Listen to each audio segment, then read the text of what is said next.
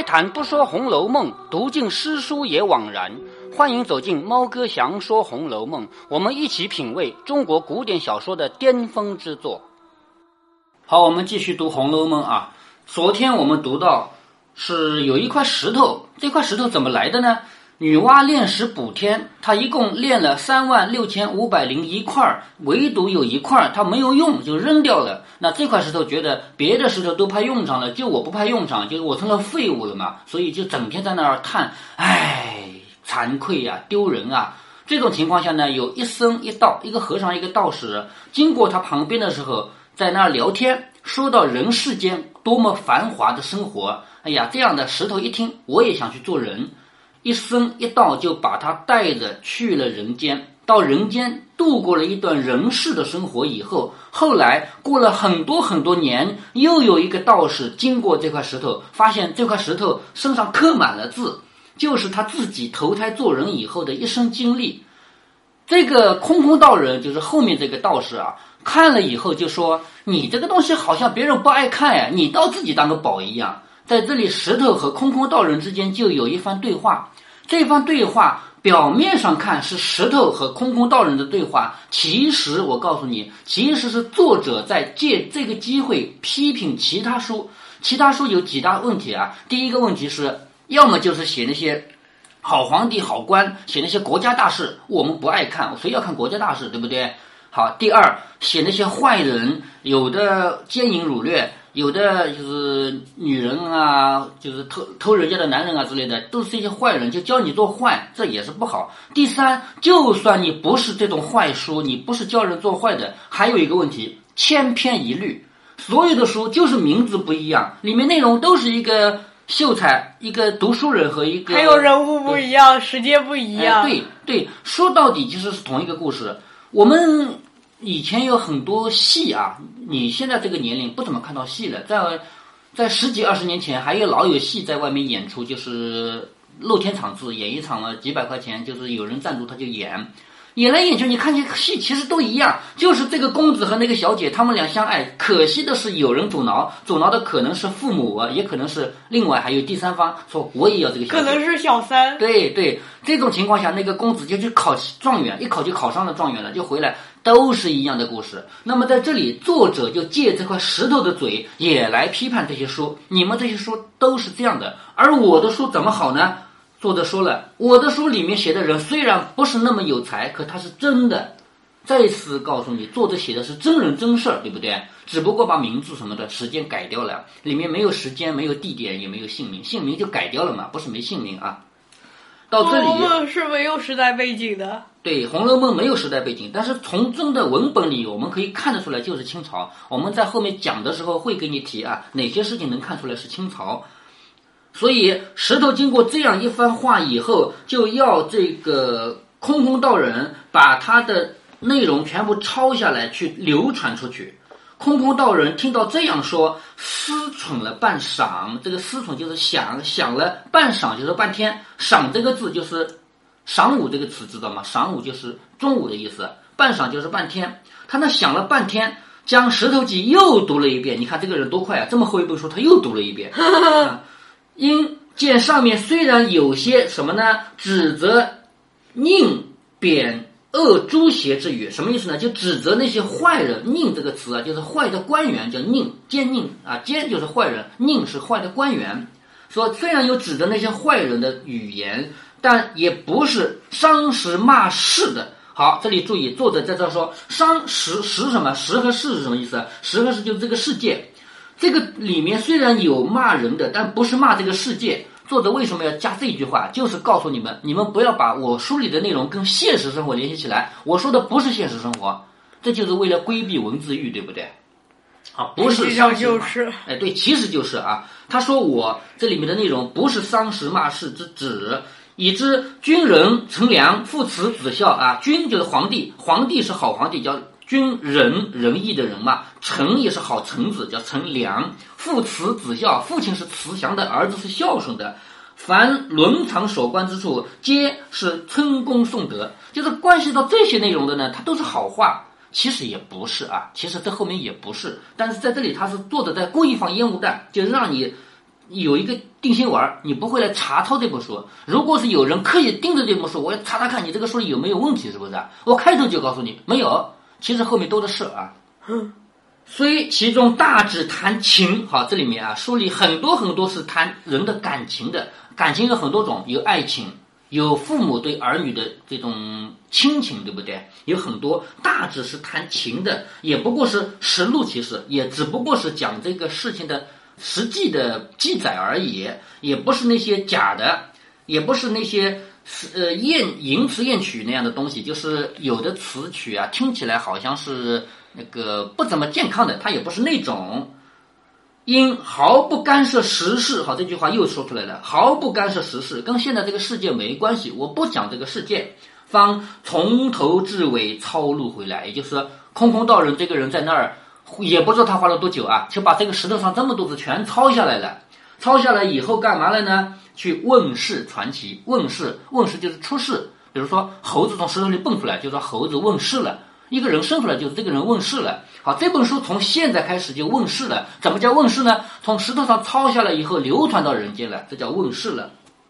从此空空道人因空见色。什么叫空？什么叫色？在佛教里面。佛教要求每一个僧人，从此以后你就只念佛，别的都不管。就以你以前有过爸爸妈妈，你有过兄弟姐妹，你还有过恩爱情仇，这些都没有了，这叫空。但是呢，你说让一个人彻彻底底忘了这些，就真的心里只有佛经了，可能吗？所以，真的达到一种至高的那种境界的和尚，他也无所谓。只要我不再去讲那些事儿，只要我从今天开始不继续去谈恋爱，那也无所谓了。曾经有过的色无所谓了。所以，空和色已经不分了。佛经里还有八个字叫“色即是空，空即是色”，就是到了一定的境界，不要再去区分什么叫色，什么叫空。明明空和色是对应的。四空，我刚才说过了，就是四大皆空，什么都没有，世界上一切我都不关心。但是色呢，就是世界上的一切我都还关心，叫色。到了一定的境界以后，空和色就不分了。所以这个空空道人啊，他因空见色，空到一定的程度，他就能够去看色的东西。这个书里的内容就叫色，不是色情那个色啊，就是讲人间的感情的，这就叫色。由色又生情，好，由这个东西，他又讲到了人的感情，因为这本书里有很多情的，而这本书是由空空道人抄抄下来的嘛，是不是？所以由色又生情，传情又入色，自色又悟空，就是讲了这么多情和色以后，后来又想到了空，悟是领悟的意思，又领悟到了空的境界，于是他改名为情僧，僧是和尚，情僧什么？有感情的和尚，这个这个词是他独创的。和尚都不能有感情，知道吗？和尚不允许有感情。但是这个和尚他说他成了情僧了，在作者的眼里，情和空是不需要区分的。于是呢，就把《石石头记》这本书书名改为《情僧录》。为什么叫情僧录呢？录就是抄写，是这个情僧抄下来的，叫情僧录，明白了吧？好，东鲁孔梅西则题曰。风月宝剑，也就是东边有一个人叫孔梅西的，他又提了四个字叫风月宝剑，也就是这个书还有一个名字叫风月宝剑。剑是古代的镜子，我们现在镜子是玻璃做的，是不是？古代的镜子用铜，把铜抹得很光滑，它可以照人，所以这个叫剑。有又有人给他起了一个名字叫风月宝剑。风月宝剑是一个东西啊，在《红楼梦》里会出现的这个东西，真有这个东西啊。后因曹雪芹，曹雪芹知道吗？本书的作者，对不对啊？好，终于写到他自己了。作者写到这儿，开始写他自己了。后来因为我曹雪芹这个人啊，与导红轩，轩就是房间，导红导念当代的那些红粉知己。红这个字很很好理解啊，就是说我的女性朋友叫红粉知己嘛。导红轩什么？导是导念，导念我那些曾经有过的姐姐妹妹，那个房间叫导红轩。我在导红轩中批阅十载，增三五次。好，曹雪芹他说这本书本来是石头上的，是抄下来的，但是我做了什么功能啊？我做了批阅十载，十载就十年。我花十年时间来给它修改，并且增删大量的增加内容和删减内容，做了五次，于是撰成目录。好像是六次。啊，什么叫六次？就是，好像是啊，曹雪芹修改了六次。不是五次，就是五次。当然，这个十和五都是虚的啊，你不能说正好数了就一定是五次，也不是啊。于是撰成目录，分出章回，则题曰《金陵十二钗》。又给他起了一个名字叫金陵十二钗。金陵是什么东西？你知道吗？不知道。地名南京，南京有很多名字啊，历史上有很多名字，但是也有一个名字叫金陵十二钗。钗是什么？头上插着钗的那是女人，对不对？所以指的是南京的十二个女人，明白吗？嗯。这本书里面讲的很多很多人物，几百个人物，但是有十二个很关键的女人，所以这本书又叫《金陵十二钗》，是作者自己起的名字，就是他起了很多名字啊，《石头记》《秦僧录》《风月宝鉴》。金陵十二钗后并提一绝云，绝就是绝句，绝句你学过好多篇了，是不是啊？这里还有一篇绝句，说满纸荒唐言，满的这么多纸上的内容都是荒唐的。为什么说它是荒唐的？作者再次告诉你，这个是不是真事儿啊？这是我瞎编的。说满纸荒唐言，一把辛酸泪。为什么说是辛酸泪呢？因为作者花了十年时间来写它，修改它。刚开始要写出来吧，后来要修改吧，所以是一把辛酸泪。而且作者写这个书的过程，每一点都在滴血。为什么？我们前面跟你提到过，作者经历过繁华，从他生下来到十一岁那年经历过繁华，后来他变成一穷二白，连粥都喝不起了，是不是？所以他怀念自己曾经有过的繁华，他没想到那些繁华，他内心都在滴血。你让他把这个曾经有过、现在又没有的东西再写下来，仔仔细细的写下来，那个感情、那个感觉，我们很难体会的。就是你曾经有过一个东西，现在没有了，你一心想要把它找回来，可就是找不回来。这种感情，作者这十年里面一直在承受着，所以说一把辛酸泪。都云作者痴，谁解其中味？云就是说，大家都说作者是痴心的人，居然花十年时间把自己曾经有过的繁华给写下来。你们谁能解出这里面是什么味道呢？作者到这儿为止，就是他的第二个前言结束了。我们前面跟你讲过，哪俩？那两个前言分别是什么？前面跟你讲，第一个前言就只有这么点长，是不是？对。第一个前言的内容。对，第一个前言的年前言的内容是告诉你说，我为什么写这本书？因为我自己这个人一事无成，但我没法不写，因为我的那些姐姐妹妹很优秀，我必须把她们写下来。所以我写这个书的目的是让我的那些姐姐妹妹们以后有人知道他们。这是第一个前言，就这么点长，对不对啊？第二个前言就是告诉你，这书哪来的呀？是一块石头，石头它被女娲抛弃在那里，但是它有灵性，它能。你能说人话，他也想去人间，所以后来被一个和尚、一个道士带到人间去投胎做人。他经过这一段事以后，把自己的一生经历刻在自己身上，被另外一个道士抄了去，然后又被曹雪芹我给他批阅十载，增删五次，最后把这个书呈现给大家。好，这两个前言，你说哪个前言是真的？第一个对，第一个是真的，而第二个呢，其实是这个故事的开端，对不对啊？说书嘛，说书就从一个虚构的一个神仙的故事、神话故事入手，然后过渡到我们真实的世界。下面呢，就开始讲真实的故事了。说出则即名，出则就出处，这个书的出处是石头上来的嘛？这个告诉你了以后，且看石头上是何故事呀？就说你你们知道石头上是什么故事吗？好，下面听我讲石头上是写的什么东西。说当日地陷东南，这个什么意思呢？就是很久很久以前，这个当日也不知道什么时候，咱们不提它是什么朝代，对不对啊？当日什么时候我不提，地陷东南就是这个我们这个地呀是不平的。因为水都是从西边流到东边的嘛，西边高东边低嘛，北边高南边低嘛，是不是？他们认为大地不是平面的啊，是有点倾倾斜的，地陷东南，东南方向是有点倾斜的。在这个东南有一个地方叫姑苏，姑苏是哪里？知道吗？不知道。苏州啊，就是离我们不远的苏州啊。所以作者是从苏州开始写起的，说东南有一个地方叫姑苏，有城曰昌门，就是。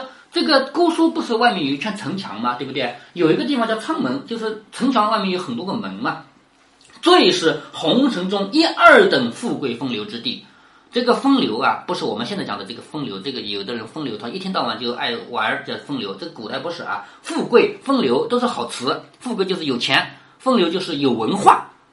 说苏州那个地方是红尘中一二等的富贵风流之地，又有钱又有文化的地方。这仓门外有一个十里街。好，仓门外面，在古代的城市呢是这样的，城墙里边呢是核心区域，里面有居民啊，以及有那个商铺啊，还有什么衙门，就是官员办事的地方，对不对？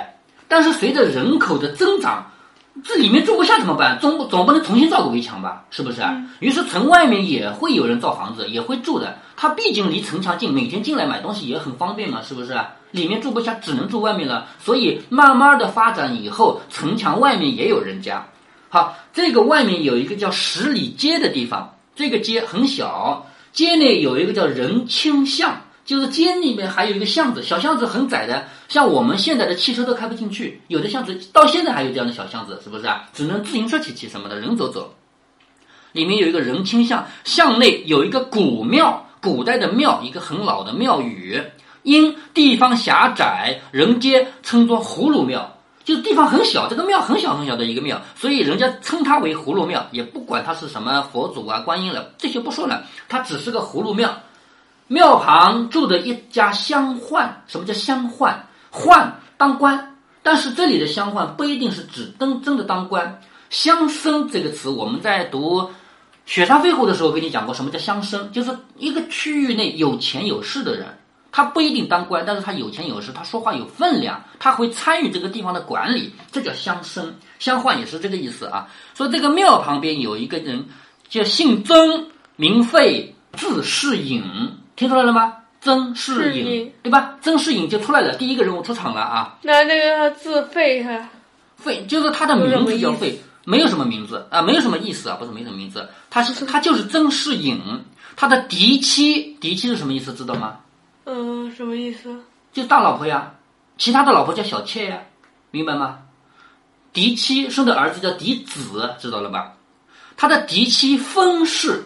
老婆姓封，叫什么名字不知道，因为女人是不在意什么名字的。我前面跟你讲过到过啊，女人在自己家里是有名字的，爸爸妈妈会喊她名字，但是这个名字连老公都不知道。嫁人以后，老公就知道你姓封，因为你的娘家姓封。至于你叫什么名字，我也不想知道，没有必要知道。所以这个曾世隐的妻子啊，姓封，嫡妻封氏，性情贤淑，贤淑就是这个人好，这个女人好，声名礼仪。就是他也是懂得礼仪的，家中虽不怎么富贵，然本地也推他是望族。就他家，你说有多富贵吧，谈不上，但是在本地，在这个小地方啊，他是很有钱的一户人家了。所以其实也就是相当于一个地主了，对不对？你跟那些达官贵人比，那差远了。但是他已经在这个地方是不错的了。曾世隐呢，性情恬淡，不以功名为念。好，性情恬淡什么意思呢？他不想去当官儿。他也不希望自己能考试当官，所以呢，一天到晚干什么呢？每日观花修竹，看看花儿，看看竹子。花和竹子，这不是甜鲜闲情雅致的东西吗？对不对？我每天就看看这个，还有喝喝酒，吟吟诗。他是有文化的，但是他不去考试做官，他会在那吟诗作乐，倒是神仙一流的人品。也就是说，这个人啊。过得像神仙一样，神仙是什么日子啊？无忧无虑，想飞就飞走了，是不是？他虽然不会飞，但是他没有忧虑，他整天就是看看花，看看竹子，喝喝酒，吟吟诗，那有就像一个神仙了，是不是？所以说他是神仙一流的人品，只是有一件事儿不足，什么事儿呢？没有儿子，因为在我们古代啊，没儿子是最大的不孝，说不孝有三，无后为大。你自己不是姓曾吗？曾那另外两个呢？什么叫另外两个？就是不孝的另外两个。那个一直这么说，我其实我也没去查过另外两个人怎么不孝。反正最大的不孝就是无后，没有儿子。因为你是一个姓曾的人，你爷爷姓曾，你爸爸姓曾，传到你还姓曾，结果你没传下去，是不是？这个姓到你手里就灭掉了嘛，是吗？所以。说不孝有三，无后为大。这个曾世隐呢，已经年过半百，半百知道的吧？五十。哎，对，过了五十了，膝下无儿，只有一个女儿，乳名唤作英莲。这个小女孩叫曾英莲，听出来是什么意思吗？曾应该可怜她，曾英莲。当然写不是这样写啊，写是。英雄的英，莲花的莲，很美的吧？其实就是谐音。这个女孩真应该可怜她，她的身世很悲苦，后面会提到啊。这里面有很多人的名字都是谐音的吗？几乎每个名字都是谐音，知道吧？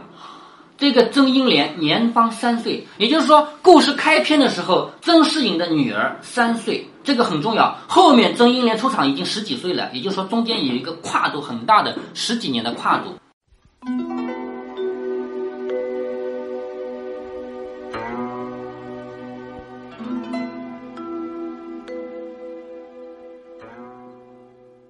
在读这一集的时候，猫哥让女儿给问住了。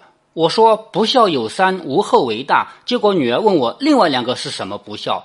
说实话，这么多年我都没有去关注过这句话真正的解释。后来我查了一下，得出的结论如下：这句话出自孟子，但是。从孟子到现在这么多年过去了，非但后面这两个不孝指什么一直没有定论，就连“无后为大”这四个字的解释也没有举世公认的定论。我们所采纳的一种解释，只是最流行的一种而已。说到这个，如果按传统观念，猫哥我肯定是不孝的，而且我们整个潘家家族从我的太太太太太爷爷传下来的这一支已经灭绝了。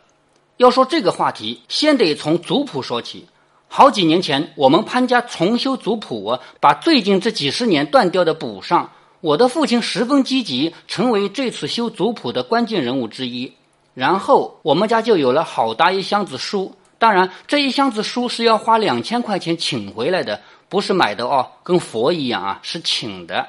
于是我就知道了，我是宋朝开国大将潘美的第三十六世孙。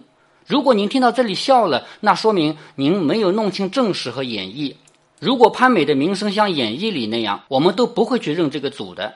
另外，我翻了一下跟我家有关系的那一个小本，惊讶地发现，我们村那么多姓潘的，从名字上看，一代一代人分得清清楚楚。比如说吧，贾家有戴字辈、文字辈、玉字辈、草字辈，我们潘家也是啊，一代一代人的名字可以看出他们的兄弟关系。但是我发现，除了我亲爷爷传下来的这几户人家以外，其余所有姓潘的，往上数七八代都不是我们家的兄弟。